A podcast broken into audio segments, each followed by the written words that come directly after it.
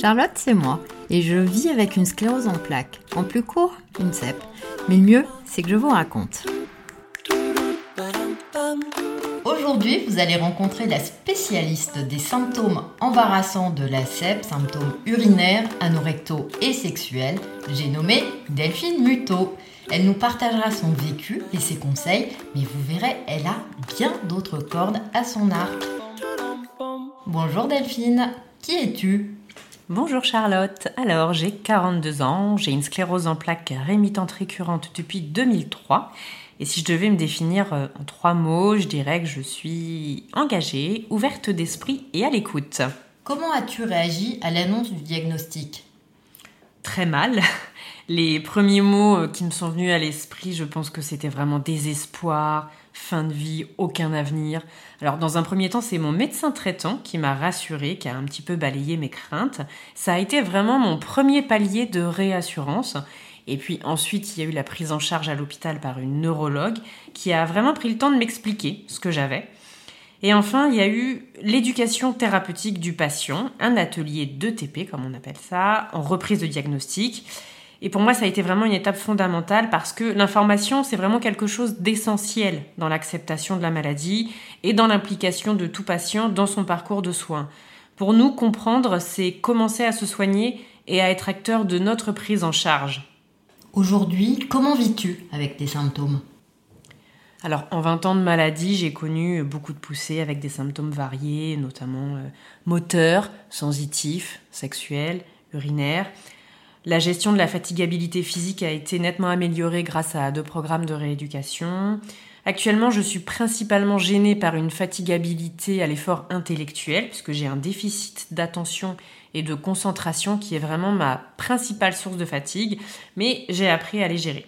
Et je dirais aussi que les symptômes qui me gênent depuis très longtemps et le plus souvent sont aussi les symptômes dont on parle très peu, c'est-à-dire les troubles vésico-sphinctériens, donc impériosité urinaire, fuite urinaire, ou les troubles anorectaux, impériosité anale, incontinence au gaz par exemple. Ce sont des troubles qui sont très compliqués à vivre au quotidien. As-tu des conseils à partager? Alors, dans mon expérience, je dirais que ce qui m'a le plus aidé au début, ça a été vraiment l'humour. Ça a été ma meilleure arme, notamment avec mon groupe d'amis proches, quand je souffrais notamment d'impériosité urinaire et anale et qu'il fallait que je trouve des toilettes dans les deux minutes. L'humour m'a vraiment permis de communiquer avec mon entourage et moi, ça m'a permis aussi de mieux vivre la chose. Euh, et maintenant, j'arrive à communiquer sur ce sujet-là, même avec des gens que je ne connais pas. Et c'est vrai que la connaissance et la compréhension de ces troubles, ça permet aussi de mieux les vivre. Par exemple, euh, au départ, j'ai appris à identifier les aliments qui me posaient problème en termes digestifs. Au début, je sortais dans un périmètre très limité, dans des endroits où j'étais sûre de trouver des toilettes comme les centres commerciaux, les cinémas. Ça me rassurait vraiment. Et puis, il faut savoir que la rééducation également du périnée pour l'incontinence au gaz, ça peut être très très efficace. J'ai également adapté mon régime alimentaire grâce à la méthode FODMAPS qui permet d'identifier les aliments qui provoquent des ballonnements. Pour les impériosités urinaires et anales, au fur et à mesure du temps, elles ont disparu avec les poussées. En revanche, l'incontinence au gaz, elle, plutôt bien installée. Mais tu arrives à la gérer Oui.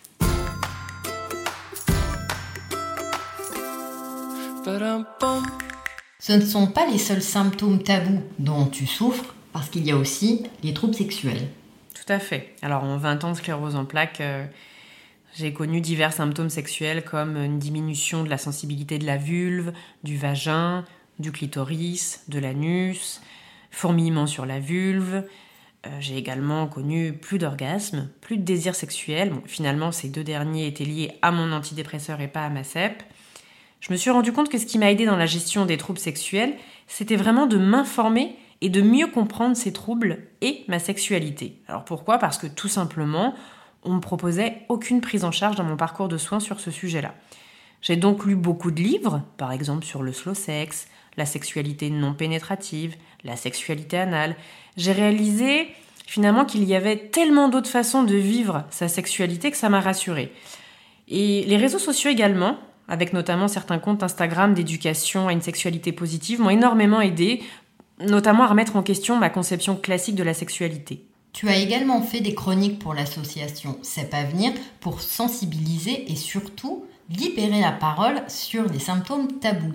Chroniques que vous pouvez retrouver sur le site de l'association. Alors oui, j'ai fait ces chroniques pour savoir si j'étais la seule à vivre tout ça ou pas, et j'avais vraiment envie d'ouvrir le dialogue sur ce sujet avec d'autres patients. Donc j'ai fait une chronique test qui a touché euh, beaucoup de patients, qui m'ont fait beaucoup de retours. Je me suis rendu compte qu'il y avait un vrai besoin d'en parler. J'ai reçu beaucoup de questions et c'est vrai que cela m'a vraiment aidé à me sentir beaucoup moins seule. Ça t'a aussi donné envie de creuser le sujet et d'aller beaucoup plus loin. Alors oui, à un moment donné, je me suis demandé mais comment je pouvais aider davantage les patients? Bah, La réponse c'est en me formant à la santé sexuelle, à l'éducation thérapeutique du patient pour collaborer avec des professionnels de santé. Et en parallèle, je suis également les MOOC de l'UNESCO en santé sexuelle. Et comme ce n'est pas suffisant, tu es aussi très investi auprès des patients et des réseaux de patients. Eh ben, J'essaye. Je suis aussi euh, patiente intervenante pour le réseau Saint-Difficep, patiente partenaire au service de neurologie de la Salpêtrière, un hôpital parisien. Dès que je peux, je participe à divers projets de sensibilisation et d'ateliers sur le sujet de la sexualité et de la sclérose en plaques. Et puis je suis bien sûr très investie dans l'association CEP Avenir en tant que bénévole et marraine. Donc vous aurez compris que l'engagement euh, de Delphine l'aide à vivre plus en paix avec euh, sa maladie. Merci beaucoup d'avoir partagé ton vécu et à très bientôt. Merci Charlotte.